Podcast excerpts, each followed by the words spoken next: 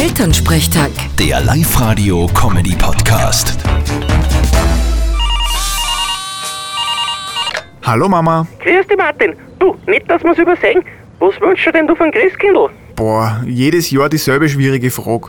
Mir fällt spontan nichts ein. Na geh, irgendwas sicher. Naja, ich hätte voll gern den Millennium Falcon von Lego. Was soll denn das sein? Das ist ein Raumschiff aus Star Wars. Das gibt's von Lego, aber das kostet 800 Euro. Ja, spinnst denn du jetzt komplett in dein Alter ein Lego und dann nur um das Geld? Du hast mich gefragt, was ich mir wünsche, und ich hab das gesagt. Jetzt beschwer dich nicht. Na eh, aber das geht sich nicht aus. Was anderes vielleicht? Wie war's, wenn wir uns einfach einmal nichts schenken? Wir nix, das hat ja keinen Sinn. Weihnachten ohne Geschenke, das ist ja voll Vatern. Naja, dann überlegt er was. Dir wird schon was einfallen. Vierte Mama. Ja, ja, vierte Martin.